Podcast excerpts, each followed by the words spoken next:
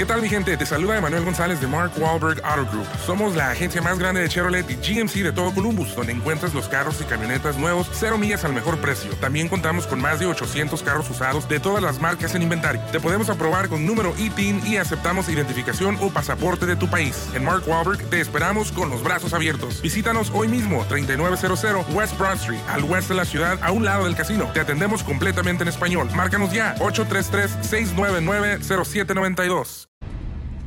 Claudia Sheinbaum difundió hoy un video junto al Canelo, al Canelo Álvarez, y le hizo un reconocimiento, dijo que es un símbolo para México. Ahí está, con el Canelo. Eh, antes anunció que Claudia Sheinbaum que el domingo se registrará en el INE como candidata y dijo esto.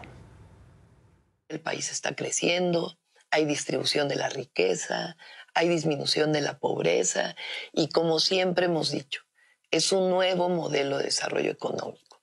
No es el modelo anterior del neoliberalismo que creía que los derechos en realidad eran mercancías, que hubo muchísima corrupción y que además se pensaba que apoyando a los de arriba en algún momento iba a llegar a los de abajo. Aquí no. Con el aumento al salario mínimo, los programas sociales, la economía se está regando desde abajo y eso ha hecho que disminuya la pobreza y que al mismo tiempo crezca la economía. Así que México está bien y va a estar mejor. Xochitl Galvez terminó la gira que hizo en Madrid, compartió estas imágenes antes de regresar. Necesitamos realmente que haya un sistema nacional de cuidados, que haya estancias infantiles, escuelas de tiempo completo, que haya apoyos para empezar negocios, para capacitar a mujeres. Hace falta una política pública que defienda a las mujeres.